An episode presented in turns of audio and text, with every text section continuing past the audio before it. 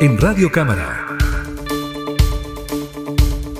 Entrevistas.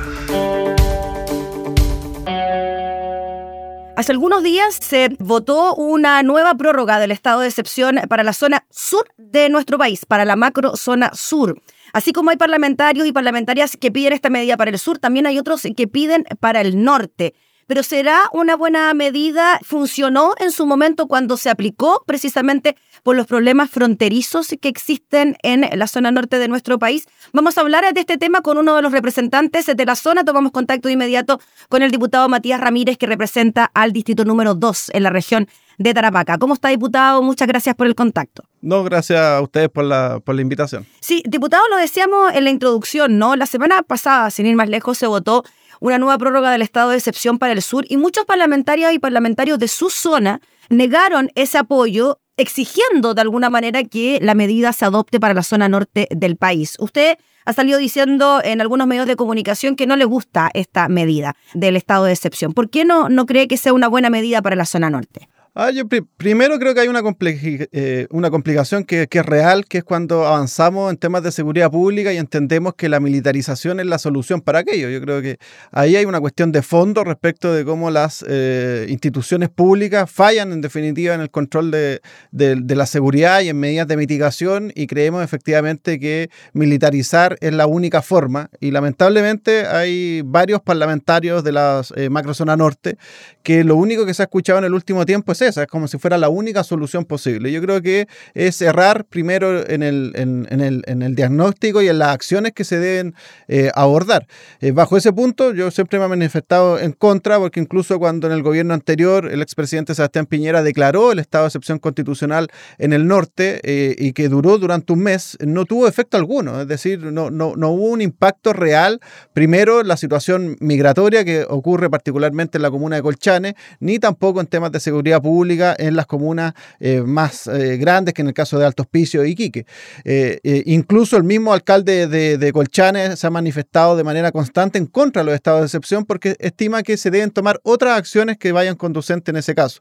Y en ese sentido creo que el gobierno actualmente ha tomado ciertas medidas que son importantes. la semana recién pasada fue la ministra de Interior, Carolina Toá, donde anunció, por ejemplo, el mejoramiento del paso entre Bolivia y Colchane eh, para eh, mejorar el control migratorio, que creemos que es una muy buena noticia que va a permitir un control las 24 horas del día, y también ciertos anuncios vinculados a la compra de infraestructura y tecnología para otros servicios, particularmente la aduana, que cumple un rol fundamental en, tanto en el puerto como también en el paso fronterizo Colchane. Lo que falta, eso sí, y creo que eso es una, una crítica que uno también realiza, es que dichos procesos sean mucho más rápidos para que efectivamente estas acciones se vean en los territorios de manera, de manera mucho más pronto. Diputado, y en relación a el trabajo que realizan las Fuerzas Armadas en paso fronterizo, etcétera, lo que se está haciendo en el sur, también eh, por problemas distintos, no tienen que ver con otras motivaciones, pero ¿a usted le parece que funciona? Que finalmente las Fuerzas Armadas pueden estar realizando trabajos que tengan que ver con la seguridad ciudadana, por ejemplo, o con controlar a inmigrantes ilegales. ¿Cómo ve usted eso? A ver, eh, primero yo creo que las Fuerzas Armadas, mientras no se cambie, no hay una reforma estructural que modifique su formación, eh, no solamente en temas de seguridad pública, sino que también en un respeto irrestricto a los derechos humanos, creo que no, tienen las funciones y tampoco tienen las capacidades para hacerse cargo. Ha sido, han sido los propios comandantes que en reiterado oportunidades han dicho que ellos no tienen competencia en materia de seguridad pública porque no, no han sido preparados para aquello. Y eso es importante entenderlo. Entonces, cada vez que entendemos que las Fuerzas Armadas deben salir a cumplir ese rol, eh, lógicamente también ponemos no solamente en riesgo a ellos mismos, a los, funcionarios, sino que también inclusive a la población en situaciones que pueden terminar en situaciones bastante caóticas. Eh, entonces creo que no, no, no, pasa por ahí si es que no avanzamos en una reforma de esas características. O sea, y, yo creo que hasta el momento no ha existido voluntad tampoco para discutir el rol de las Fuerzas Armadas en el siglo XXI, eh, que solamente se han formado para conflictos externos o con una visión de seguridad interior del Estado que es bastante compleja. Entonces, yo creo que las Fuerzas Armadas no cumplen e, e, este rol de, manera clara y no podemos tampoco pasar de que la excepcionalidad eh, pasa a ser la regla general. Eh, y eso también lo estamos viendo en la macro zona sur. O sea, llevamos un estado de excepción que va a cumplir un, año, estamos a puerta muy cerca de, cumplir, y nos damos cuenta que en definitiva tampoco permite salir de esa situación. Entonces, una vez que entendemos que esta excepcionalidad pasa a ser la regla general, que más encima no tiene las competencias adecuadas para hacerlo, creo que efectivamente no es el camino, el camino idóneo. Sí podemos discutir otras materias. El, eh, nosotros, por ejemplo, hemos oficiado y hemos conversado con el subsecretario de Interior, Emanuel Monsalva, objeto de que, por ejemplo, la Policía de Investigaciones empieza a cumplir también eh, un rol más preventivo en el combate contra los delitos. Y eso yo creo que podría también ser mucho más eficaz, porque tienen primero la formación, tienen las competencias desde un punto eh, constitucional y, legal, y permitiría, en este caso, también mostrar que el Estado está utilizando mayores herramientas en la prevención de, delitos. Entonces creo que es importante, por ejemplo, evaluar dicha alternativa que permita, lógicamente, eh, incorporar otra institución a esta, eh, a, esta lucha por, por la tranquilidad, en este caso, de los vecinos y vecinas de la región de Tarapacá, que, hay que decirlo también.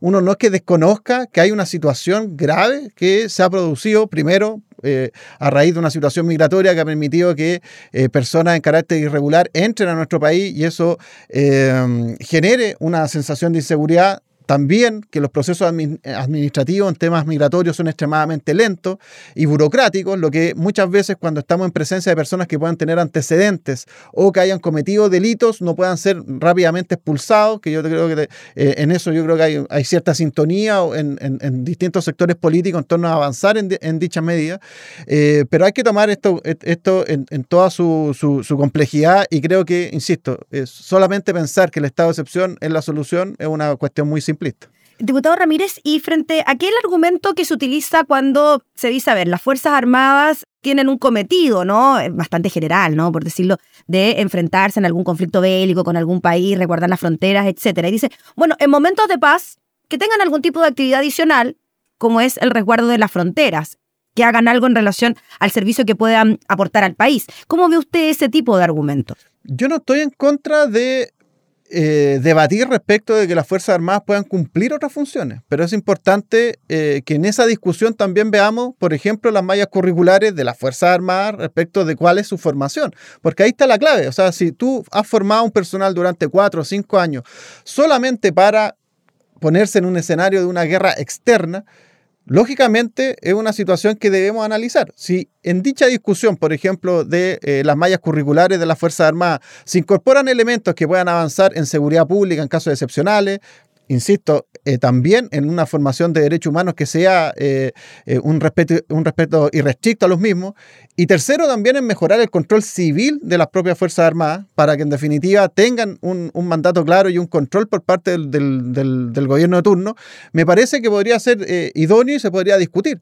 Pero en el escenario actual, donde la, a, nivel constitucional y a nivel legislativo solamente tienen una atribución, y eso ha derivado que durante 30, 40 años la formación de esos funcionarios solamente esté vista en luchar contra enemigos de carácter externo, o muchas veces también con una doctrina eh, interna, viendo el, eh, eh, el enemigo desde, desde, desde, un punto de vista más bien político, creo que efectivamente hay, hay cierta, cierto resquemor. Y yo creo que hay que avanzar en esa reforma, yo creo que es necesaria y abrir precisamente el debate, pero que eso no nos lleve a la militarización en ciertos puntos. Yo creo que hay que ver ejemplos en otros países, hay que ir muy lejos, en Latinoamérica, donde en algún momento se estimó que la, la Fuerza Armada era la solución, por ejemplo, contra la lucha contra el crimen organizado o contra el narcotráfico, y muchas de esas Fuerzas Armadas al final terminaron coaptadas por esas, mismas por esas mismas eh, mafias criminales. Entonces creo que también hay que ir viendo cómo la, realidad se ha enfocado en ese punto, sin descartar insisto, si se hacen las reformas eh, eh, correspondientes y, la discusión de fondo que yo creo que es necesaria, que las Fuerzas Armadas puedan cumplir otro tipo de funciones. Diputado Ramírez, y cuando el gobierno también da como una especie de solución al conflicto el proyecto de infraestructura crítica, ya habíamos mencionado, usted lo mencionó, la modernización de aduanas, también el tema del el resguardo de las fronteras, eh, que ojalá se hagan en forma rápida, pero también se le da urgencia a este otro proyecto. ¿Usted cree que esto puede servir? Es que yo creo que caemos en, lo que veníamos discutiendo eh, recién. Si las Fuerzas Armadas no tienen la formación para aquello, infraestructura crítica puede terminar en lo mismo. Yo al menos creo que eh, fui bastante crítico y detractor, por ejemplo, cuando se levantó el proyecto durante el gobierno de Sebastián Piñera, porque entendíamos primero que buscaba atacar la movilización social que había en ese momento, pero además porque se le entregaban funciones, y lo que hace el proyecto actual también, de eh, control, por ejemplo, de identidad o de seguridad pública a las Fuerzas Armadas sin tener ni las competencias ni la formación para aquello. Entonces, es una situación que yo creo que hay que discutir más a fondo, no solamente decir, ok, démosle la autorización para que las Fuerzas Armadas puedan estar o en infraestructura críticas que no están definidas o eh, en zonas fronterizas, pero también veamos la formación. yo creo que no es un tema baladí pensar efectivamente o revisar cuáles son el nivel de estudio o eh, de experiencia que puedan tener en determinadas materias de seguridad pública, en este caso los funcionarios, sea del ejército, la Fuerza Armada, perdón, de la Armada o de la Fuerza Aérea. Creo que es una cuestión que debemos debatir. Y ese punto, infraestructura crítica, no lo toca. Por eso yo esperaba, hace un par de meses atrás, el subsecretario de de Fuerzas Armadas precisamente pedía las mallas curriculares para revisar estos antecedentes. Nosotros también hemos oficiado hace más de seis meses a las Fuerzas Armadas para conocer las mallas curriculares respecto a sus formaciones para poder abarcar este, este tema de manera eh, integral y de manera mucho más concisa. Y hasta el día de hoy no hemos tenido respuesta. Entonces, si tampoco ellos están eh, ávidos a entregar esa información para generar un debate que sea honesto, también es, difícil ponerse en ese escenario de plantear que infraestructura crítica es como la solución que, va a resolver los problemas de criminalidad en nuestro país. Yo creo que hay una debilidad eh, de manera objetiva en la frontera que, hay que hacerse cargo, que también hay que entender que no nos podemos eh, hacer cargo de resguardar toda la frontera de Chile porque es un país fronterizo, pero sí que hay que mejorar las competencias, en este caso, de los servicios que tienen, eh, en este caso, sus atribuciones en dicha materia, que permita, obviamente, tener un control no solamente migratorio, sino que también de las mercancías que entran a nuestro país. Finalmente, diputado, para ir terminando, en 15 días más, un poquito menos, se va a volver a votar un estado de excepción para la macrozona sur del país, es lo más probable, ¿no? Este estado de excepción que ya no es tan de excepción, sino que es más bien permanente, y hay parlamentarios de su zona que condicionan ese voto en relación a lo que están pidiendo de que se decrete un estado de excepción para la zona norte. ¿Usted cree que en virtud de aquello, de lo que está ocurriendo con esos votos, el gobierno podría ceder y finalmente establecer un estado de excepción para la zona norte? Yo espero que el gobierno no sea. Yo al menos eh, lo que he conversado tanto con la ministra de Interior o con el subsecretario, eh, ellos tienen una postura bastante clara que se entiende que hay que tomar acciones distintas en la macrozona norte, pero hay que tomarlas yo creo que con celeridad. En eso yo estoy, puedo estar de acuerdo incluso con aquellos diputados que plantean algún otro tipo de situación.